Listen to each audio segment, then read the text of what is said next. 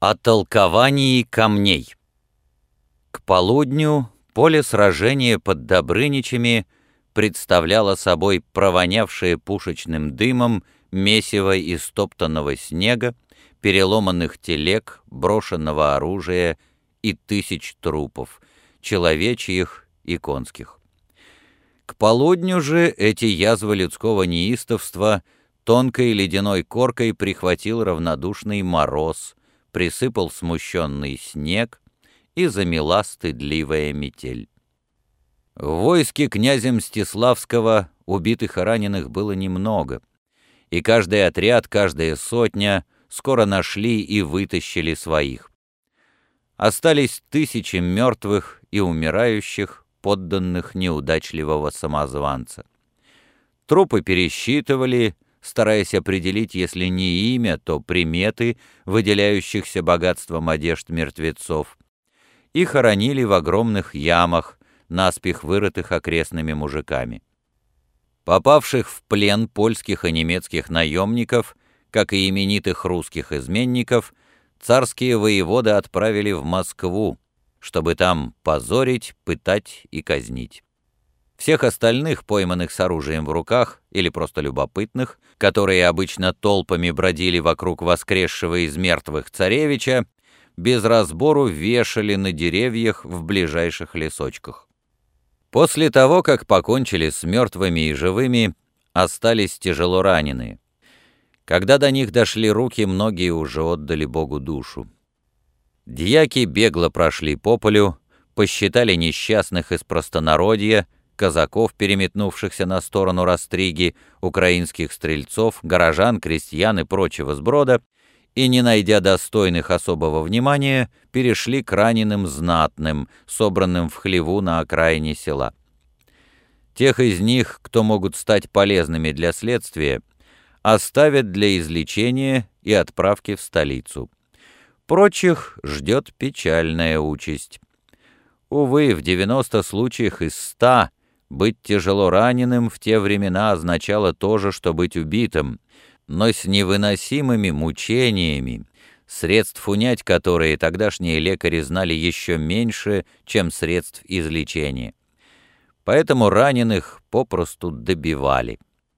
В Европе это грустное дело обычно отдавали наемникам, в России служилым татарам.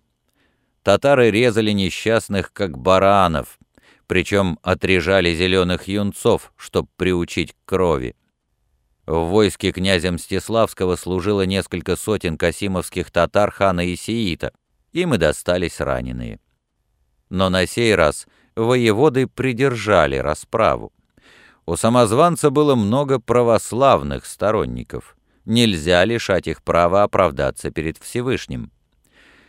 День уже клонился к вечеру, но дьяки не особо спешили.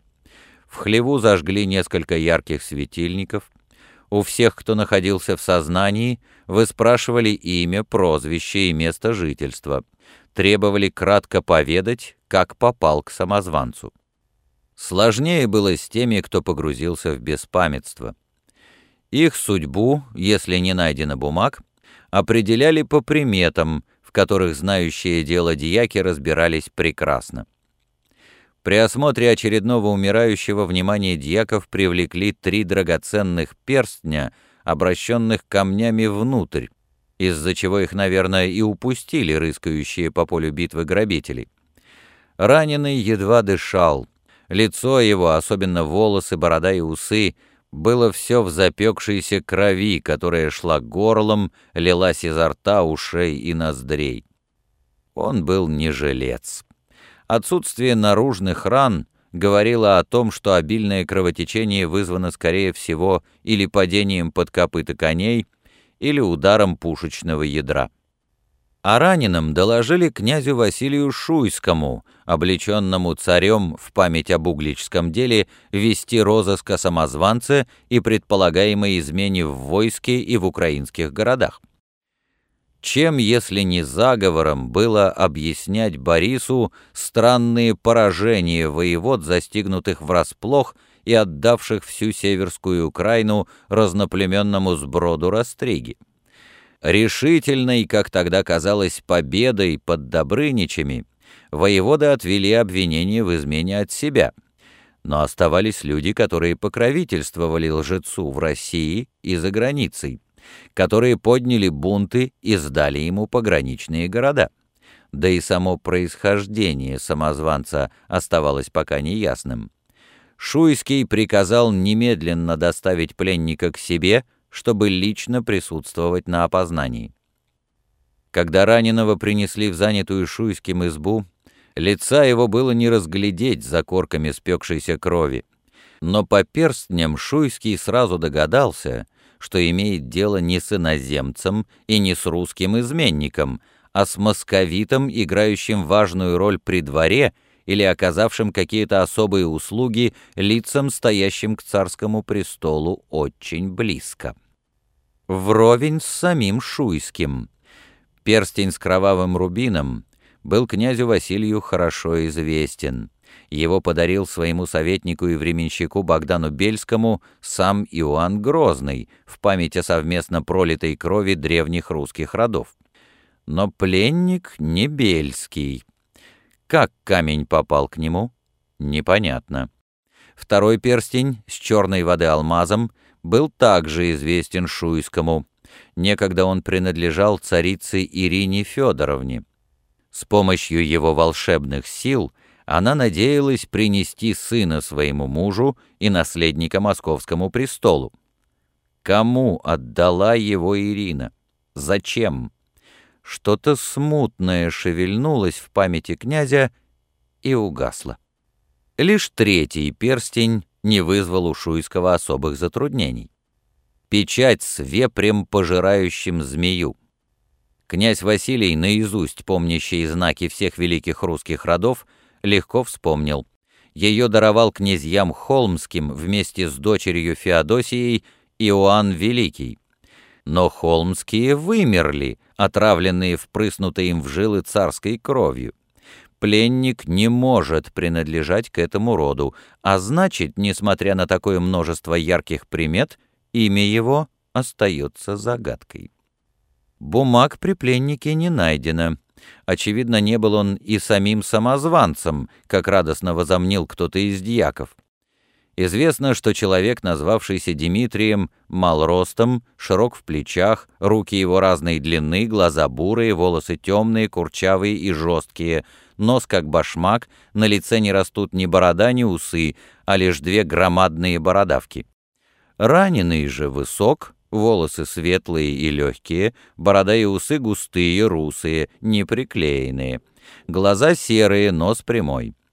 Осталось проверить тело, чисто ли от тех чудных знаков, по которым многие узнавали в Растриге царевича Дмитрия Иоанновича.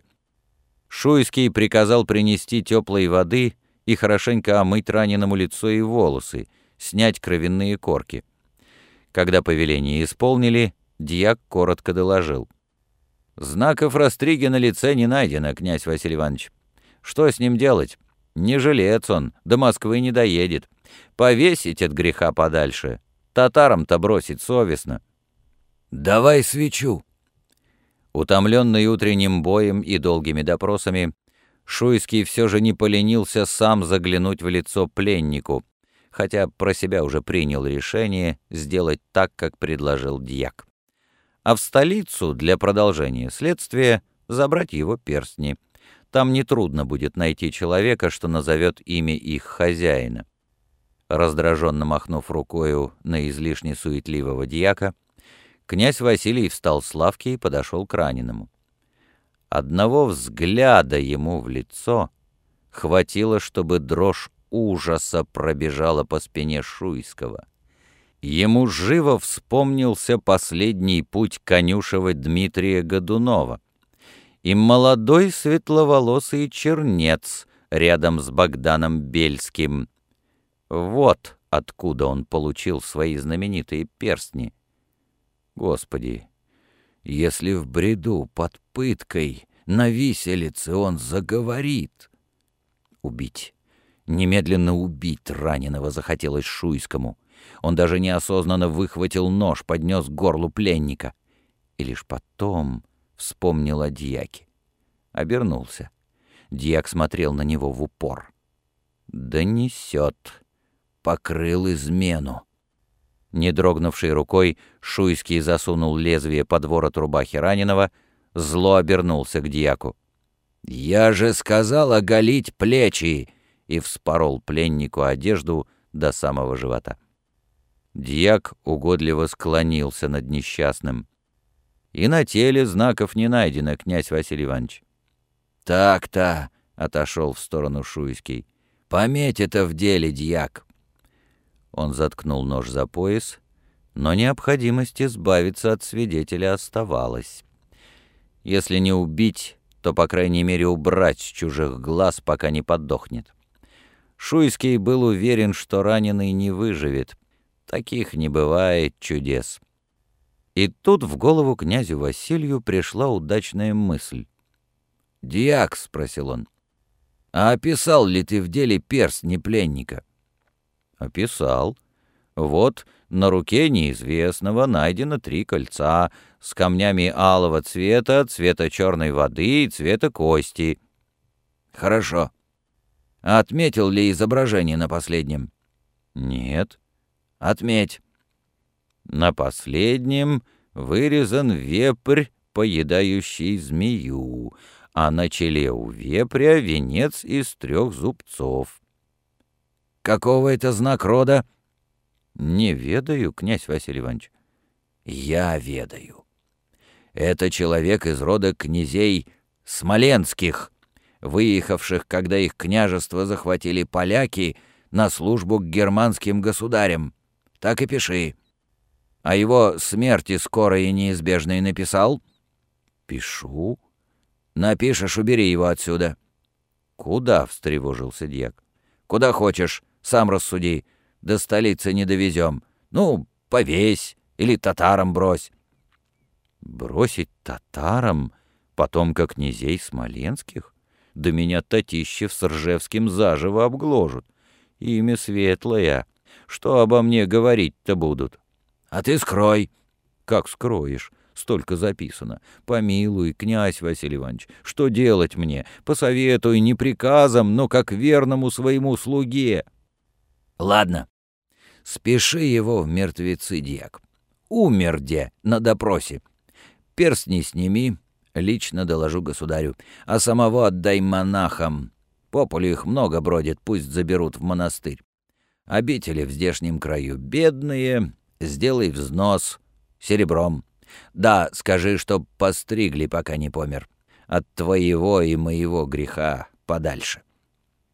«Великомудрый совет, князь Василий Иванович!» — обрадованно воскликнул дьяк, подскочил к раненому, стянул с него перстни и протянул Шуйскому — прошептал, улыбаясь. «Пожалуй, про перстни я вычеркну. Вдруг ошибочка вышла». «Вычеркни, вычеркни», — пряча ухмылку, согласился князь. Низко поклонившись, дьяк выбежал из избы. Вскоре в горницу вошли несколько монахов. На поле битвы они работали для своих обителей и на спасение собственной души тем, что помогали отпевать и хоронить погибших, исповедовать умирающих, читать последнее божеское напутствие ведомым на казнь изменникам. «Вот он», — показал дьяк на носилке с пленником. Монахи подхватили носилки, дьяк дал одному из них несколько серебряных денежек. Шуйский, перекрестившись, высыпал прямо на грудь раненому целую горсть. «Это Божье», — показал он монахам на серебро. «То есть ваше, старцы. А это...» Князь поиграл на глазах монахов перстнем с кровавым рубином и заправил его умирающему за ворот рубахи. «Это вместе с ним должно быть похоронено. Навечно. Примите раба Божьего в братство перед кончиной, святые отцы. Да вознесет его Господь славы в царствие свое. А по грехам да будет к нему милосерден, ибо человеколюбец. «Дьяк, найди им телегу». «Дай, дай, дай копеечку, человеколюбец!» лаял полуголый, обвешанный цепями блаженный и бесновато дергаясь катался в ногах у Бориса. Сквозь рваные рубища проступила грязная, закопченная, изъязвленная плоть юродивого. Из подмятого медного колпака, словно смоляная пакля, разлетались по сторонам длинные слипшиеся волосы, ободранные до блеска об каменный пол медные кольца блестели на костлявых перстах. Отвернувшись от вони, царь попытался обойти юродивого, но тот, извернувшись, вновь оказался у него на пути. «Душу продаю, князь подсолнечный, бесами изъеден, яко хлеб червями, яко холстина молью. Купи, купи, всенародно избранный, в сундук запасец!» «Зачем же мне эта дрянь?» Борис бросил блаженному денежку и, высоко подобрав одежды, переступил через него. Но юродивый пальцами, зубами впился в подол царского кафтана, и как не пыталась отогнать его стража пинками и древками бердышей, царя не отпускал. Пришлось Борису остановиться. «Черт! Прочь, черт!» — набросились на блаженного бояре но тот все смотрел на царя снизу вверх, и, к своему удивлению, Борис разглядел на его лице не ожесточение буйного, а тихую жалость, как у плачущих на иконах угодников.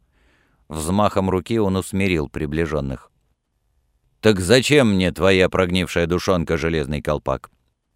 Разве мало вокруг чистых и праведных, чтобы служить мне?» Разве лучшие из лучших, соль земли, не питают собою государство московское? Изнанка праведных — безверие, подкладка чистоты — разврат, ибо праведные всегда сомневаются, чтобы не оступиться, и чистые изменяют, чтобы не запачкаться. Только грех верен до конца и слепо царь. Вспомни, никто, но блудница осталась верна Господу Христу, ведомому на распятие. Все апостолы, ученики и святые, все предали его. Слова пустые, Божий человечек. Небесное царство непостижимо, земное недостойно. Неисповедимы пути Господни, кривы дороги людские. Прошлое легко осудить, суждение о будущем всегда ложь. Живи настоящим, блаженный, не ошибешься. Царь обвел рукою своих приближенных. Ныне они верны, и доброцветущая красота царства моего не смутится самозванцем и горсткой изменной украинской черни. Мальчик стлел, но дух его во гробу запечатан. Выпучив глаза, юродивый резко взвизнул — и бояре, крестясь, шарахнулись от него. Близкий взгляд пророчествующего мог принести порчу, болезнь и смерть. Ибо что есть пророчество, как не стон терзаемых отчаянием бесов, изгоняемых из юродивого волею Христа? «Сломай гробницу и выпусти дух тот, он повергнет двойника!» Все предадут, только царевич Дмитрий не предаст тебя, царь. Купи душонку мою, буду верен, помрешь, не забуду за тебя молиться. Слезами омою могилку твою, я до ручьи весенние. Спеши, царь, спеши, весною оборотни просыпаются в человеках, весною праведник убивает для утоления голода, весною жена изменяет, и девственница идет распутничать для ублажения тела. Таков народ твой, и священство твое, бояре твои и войско твое. Весною ты увидишь изнанку лица верных твоих и подкладку их душам. Весною жди измены на себя, на живого и мертвого. Заведут черти хоровод, и бесом будет потеха. Знаменья к тому явлены, зри их, царь, не прячь глаза, зри!» Юродивый забился в припадке и выпустил полы царских одежд. Голым телом по ледяным булыжникам он вертелся, как ящерица под каблуком. Борис поспешил перешагнуть блаженного и скрыться в соборе. Но здесь, перекрестившись на пороге, остановился как вкопанный. Резко обернулся к свите. «О каких таких знамениях вещал Божий человечек, бояре?» Те не ответили, лишь потупили глаза. Некоторые, делая вид, что не слышат царского вопроса, истово крестились на блистающие в глубине храма образа. «Молчите?» «Значит, серьезно. Если так, царица знает. Помолитесь пока, бояре». Не позвав с собой даже ближних Годуновых, Борис отворил низенькую дверку и узким ходом в стене перешел в особый царский притвор, сооруженный здесь еще Иоанном Грозным для уединенных покаянных молитв, для смирения с пророчествами, которые насылали на него и на весь род его суровые небеса. Говорят, именно здесь, раздавленный радостным ужасом наяву лицезреть их посланца, он выписал свой невероятный канон грозному ангелу, таким, словно глаголил в его истерзанной душе сам Христос. «Господи!» — вслух воскликнул Борис. «К чему все твои предсказания, блаженный? Ведь всем нам, царям, одно пророчество, Иоанново, но как истолковать его?» В притворе Бориса ждали жена и патриарх Иов. К этому времени старец ослеп окончательно, но, как часто бывает у щедро одаренных природой людей, слепота много способствовала остроте и проницательности его ума, твердости воли и пониманию тайных человечьих стремлений. Ибо то, что прежде без всякого труда давалось ему зрением, сейчас требовалось брать душой. Иов преуспел в этом. Слепота обострила память старца, он вел наизусть самые трудные службы, и многим казалось, что Иов лишь открывает рот, а поют незримые рядом ангелы. Наверное, если бы не Иов, Россия давным-давно отвернулась от Годуновых. Борис молча подошел к патриарху под благословение. Сел. «О каких там знамениях вся Москва говорит?» — спросил он у Марии. «Народ сочиняет, государь мой», — попыталась та уклониться. «Нет уж, поведай». «Ладно. Вроде поляк в небе проезжал над Кремлем в колеснице и щелкал бичом. Стража чуть не оглохла ночью. Я не слышала. Врут. Потом на заре сиял над Москвою город небесный, но черный. Весь в красном пожаре. Я поднимаюсь всегда до рассвета. Не видела. Врут.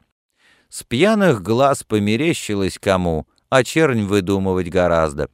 Завтра забудут. Скажи-ка лучше, оттуда какие вести? Оттуда? Весною, говорит, придет измена мне, живому и мертвому. Кто говорит, о чем ты?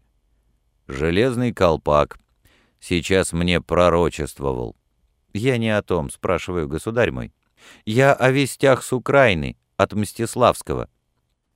Вести получше, чем предрекает блаженный, но худые, царица. Мстиславский Рыльск не взял, отошел в поле, пол войска по домам распустил. Шереметьев под кромами застрял, требует подкреплений. Изменой предались самозванцу Воронеж, Борисов, Белгород и Ливны. Из казаков, поляков и предателей он вновь набрал себе войско. Грозится идти к Москве. Пишет мне воровские послания, что где уступлю ему престол отцовый, пожалуй, честью, какой на Москве не видывали. Повсюду его лазутчики, Повсюду бродяги и пьяная сволочь твердят о добром царе Дмитрии Иоанновиче. Народ, которому я принес столько благ, им верит. Воеводы, которых я так вознес, не воюют, а спят. Гришку Отрепьева попы анафемствуют, растригу самозванца, а у самих на рожах написано «С нас где взятки гладкие». Нам указал патриарх, а Дмитрию Иоанновичу какое дело до Отрепьева? Всякий убийца да конократ, когда вешают и ноздри рвут, кричит теперь, что страдает за царевича красное солнышко. Воистину, ни веры нет, ни верности. Или я не прав, владыка?» Иов лишь вздохнул. «Слышал я, что сказал тебе блаженный», — перевел он разговор. «Дурак бесноватый, отдельное предсказал. Вели приехать в столицу Марфи ногой, подтвердить народу смерть сыночка. Вели принести в Москву гроб Дмитрия, вскрыть его и свидетельствовать». «О чем ты, отче?» — взвизнула Мария. «Ты что? Ты что? А вдруг Марфа заявит, что спасся? Вдруг нет там его, или другой лежит?» И тот истлел, и другой истлел. «А вдруг не истлел?» — внезапно поддержал жену Борис. «Что тогда? Крах, позор, безнадега и вечное проклятие в потомстве». «Да что с вами со всеми?» — вскипел патриарх. О своем подумайте потомстве, о Феодоре, о Ксении. Вы поцарствовали, а им страдать. Твердо стойте, с собой молча унесите грехи свои. Как я решился, погубите самозванца и сами уйдите, чтобы чистым было царствие следующего за вами. А погубить самозванца можно только так, как объявил блаженный — убить его в душе каждого русского!» «Или, владыка, — заплетающимся языком переспросил Борис, — или убить каждого? Всех? Даже Ирод убил во Израиле только младенцев. Как же убить мне всех?» «Ну вот, и ты о том же!» Иов рассерженно ударил в пол посохом. «Я поднимал тебя на царство, Борис Федорович! и скажу тебе, государь, не смей отмщение себе возлагать на государство. Государство не твое творение.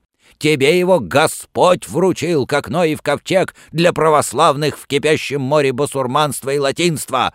Младенцы в твоем грехе невиновны, но их будут бросать в костры поляки, и татары повезут на базар, как скот. Тебе, государь, поручен сей ковчег. Править им даны житницы милости и железо жестокости. Погубишь государство безволием. За это, не за убиенного Дмитрия, будешь проклят в потомстве, хуже Ирода и злее Иуды.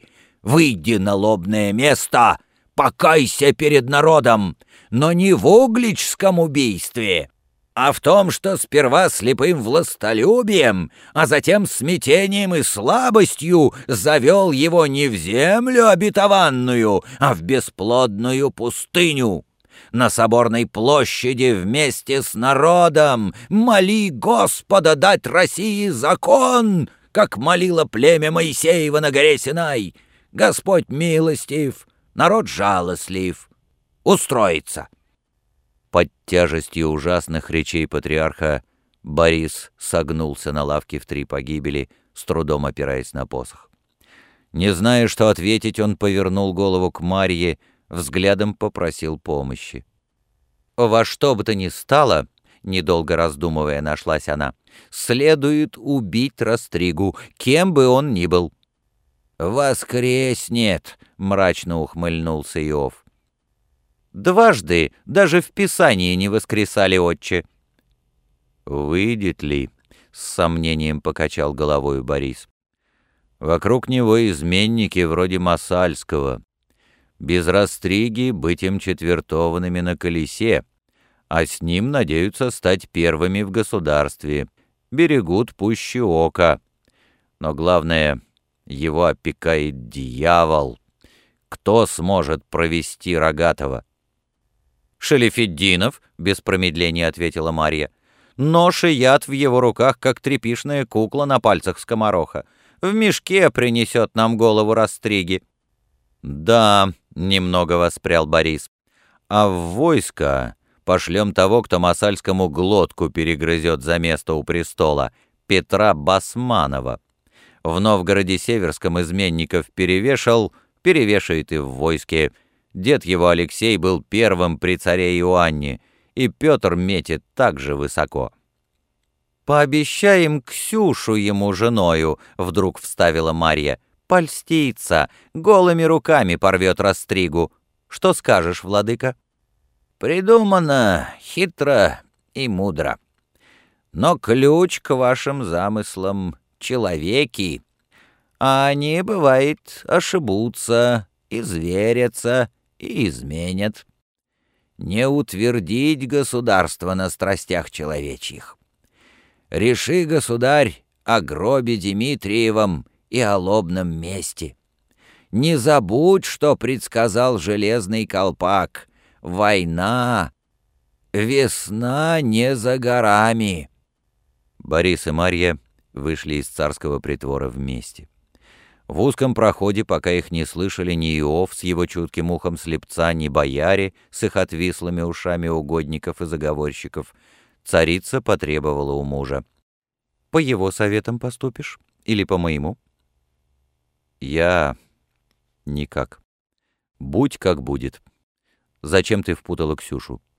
«Затем, что доченька наша вяжется с Богданом». «Пустые вымыслы. Бельский в ссылке под надзором приставов» Даже писульки между ними не схвачено. Писульки? Зачем им писать, если Богдан в Москве, и они встречаются? Что? И ты не сказала? Слух был. Сама не поверила. Сегодня поутру донесли достоверно. Прятался в немецкой слободе у лютерского папа. Они сговорились, Борис, я чувствую. Голицыны, Бельский, Шуйские. Хотят получить от вора то, чего не дал им ты, чтобы дума правила, а царь был при думе. Или потом, когда свалит нас самозванец, уличить его и самим захватить престол. Еще доносят. Вынюхивал Богдана Марфи ногой. Зачем?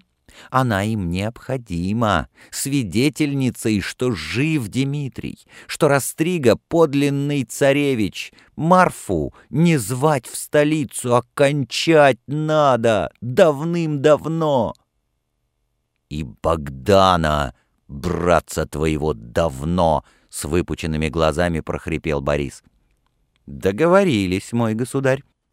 И не забудь про самозванца. Андрей не оплошает. А мы побережемся, на хвост ему посадим Молчанова. Если что, Мишка сам сделает дело. Вот так. Да, повеселел Борис. Вырезать гниль ножом или вытравить язву ядом лекарям ведь не грешно для лечения больного. И нам не грешно тем исцелить государство. Царица Марья соврала мужу, когда объявила, что Бельский видится с Ксенией. На самом деле, так же старательно, как он добивался встречи, она ее избегала. Да и к чему ей видеться с давним своим любовником? Признаться в крахе тех надежд, ради которых его предала? Убедиться в том, что вернулась в прошлое, словно по замкнутому кругу? А начать все сначала сил не хватает и жалеть себя, и презирать вместе с ним. Царевна упорно отказывала Бельскому в свидании, и после множества записок, посланных во дворец, после нескольких опасных появлений у нее на глазах в церквях и садах, когда одного ее быстрого взгляда было бы достаточно, чтобы он нашел случай подойти к ней и уединиться с нею, после того, как царевна явно дала понять, что знать не хочет своего бывшего учителя таинств любви и власти, Богдану осталось одно — устроить свидание помимо ее воли, но так, чтобы строптивица не посмела сбежать или выдать его. Для этого надо сделать Ксению заложницей такого сильного чувства, чтобы она подчинилась беспрекословно. Подобных чувств в человеке всего три — страх, гордость и любовь. Любви от нее не добиться, страх ей чужд. Остается гордость, родимое пятно ее души, брешь в ее непробиваемых доспехах. Найденное решение очень устроило Бельского. То, о чем хотел он поговорить с Ксенией, прямо связано с гордостью жаждой славы и власти, страхом унижения и рабства. Всего два человека на свете могли растравить эти чувства в царевне. Григорий Отрепьев и Петр Басманов. Кто из них победит, тот и пленит Ксению, тот и похоронит ее заветные мечты. Тому она и станет безвольной наложницей. Наверняка Ксюша воображает, что два эти рыцаря схлестнулись за место в ее сердце, что они никогда не помирятся, не договорятся. Договорятся. Еще как договорятся. И поделят красавицу к обоюдному удовольствию. Тот или другой необходим Бельскому для свидания с царевной, как воздух. Отрепьев далеко, вновь застрял на Украине. Ждет бедолага весточки из Москвы, что мать признает его и опекун поддержит. Пока не получит, в палаты Ксении его пряником не заманишь. А Басманов здесь, в столице, гуляет как черт, как перед смертью.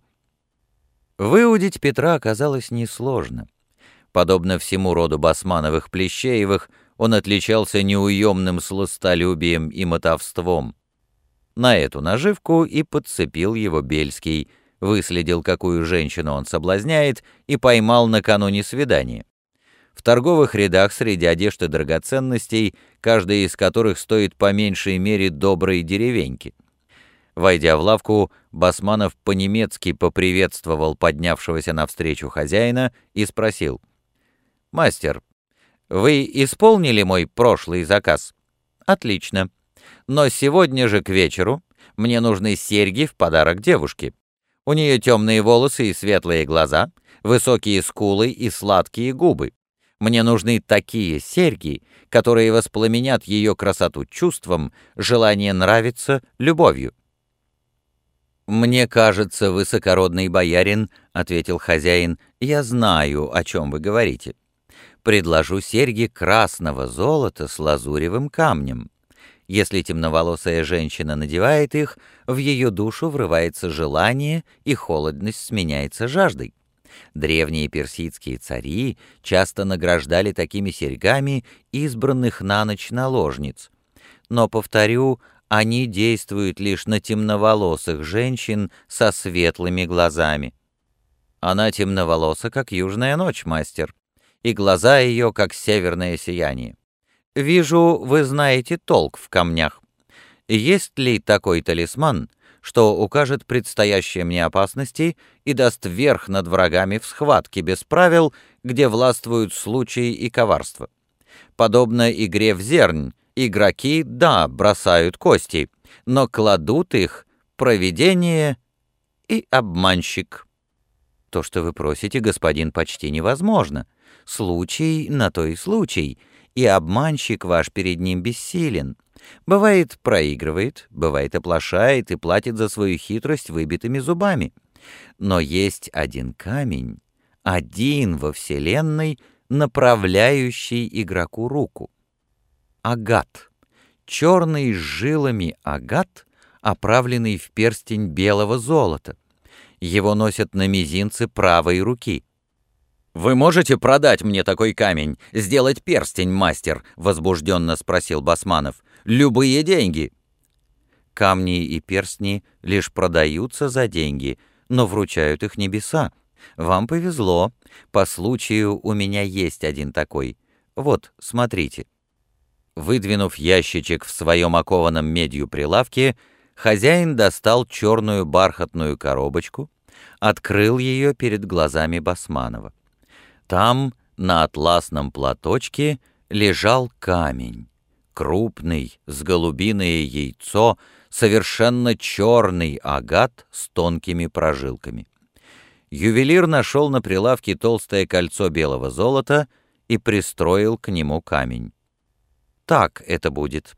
Не спрашивая позволения, он схватил Басманова за мизинец правой руки, надел на него кольцо, еще раз приложил камень. Так это будет. Я сделаю вам перстень. Слышите его силу, великий и древний боярин? О да, Басманов услышал ее оглушительно, как гром. Что-то в повадках хозяина встревожило его. Он выдернул руку, заглянул немцу прямо в лицо. Почудилось? Нет. Великий и древний боярин, тот произнес по-русски.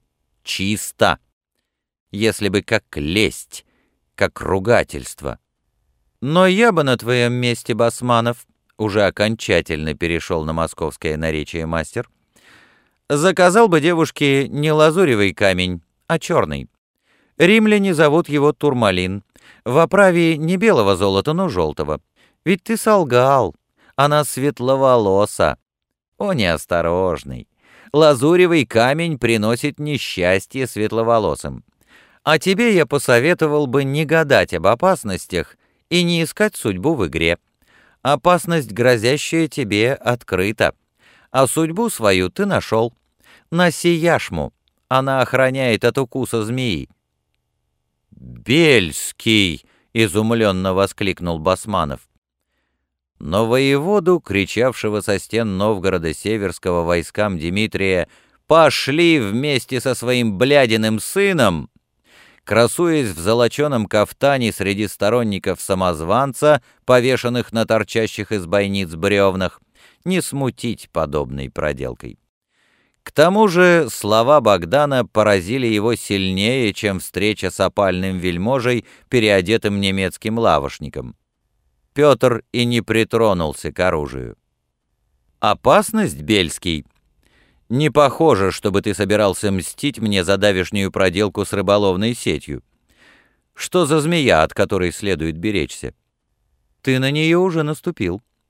Твой дед Алексей своими победами дал царю Иоанну славу великого. Отец змеи подучил Грозного убить его и принес ему иную славу — кровавого безумца. Малюта Скуратов? Царица Марья Григорьевна? На этот раз изумление проняло и Железного Басманова. Змея! Да, Петр. Ты нужен ей, пока грозит престолу Бориса самозванец покончишь с ним, и от тебя избавится, как избавился Иоанн от твоего отца, когда он вымел его врагов железной метлой опричнины. Но Борис обещал мне Ксению в жены и чин Конюшева. Я наследую царство, коль приключится что с царевичем Феодором. Грезы младенца. Чин Конюшева и рука Ксении смертельны. Вспомни датского Иоанна. Зарежут, отравят, оклевещут, но не допустят. Ты хочешь быть первым, Басманов? Наши устремления похожи. Я давно ищу первого. Я не молод уже, и мне не по плечу ноша правления. Возьми ее, но не из рук Годуновых. У Марьи в рукаве гадюка. Вместо того, чтобы ответить, Басманов внимательно осмотрелся по сторонам. Речи Бельского означают смерть, если найдется доносчик. Мы одни, Петр. Чтобы встретиться с тобою, я откупил у немца эту лавку. Так вот, возьми вожжи правления от Дмитрия. От мертвеца, усмехнулся Басманов. От воскресшего Лазаря. От вора, бродяги, растриги, вероотступника, но возьми. Басманов шарахнулся от Богдана, уронил на пол коробочку с агатом. Золотое кольцо звонко зазвенело по полу. Бельский не повел на него и глазом. «Борис не жилец, известно. Феодор — отрок. Умен, искусен на саблях, может быть зол, но всегда безволен. Царица Марья раздавила ему волю в смятку. Вся Россия знает, что царствовать при Феодоре будет Марья, Малютина дочь. Ее не примут боярство, дворянство и священство, потому что ненавидят Скуратова, чернь, потому что любит сказку о добром царе. Ты будешь побеждать бесполезно, Басманов.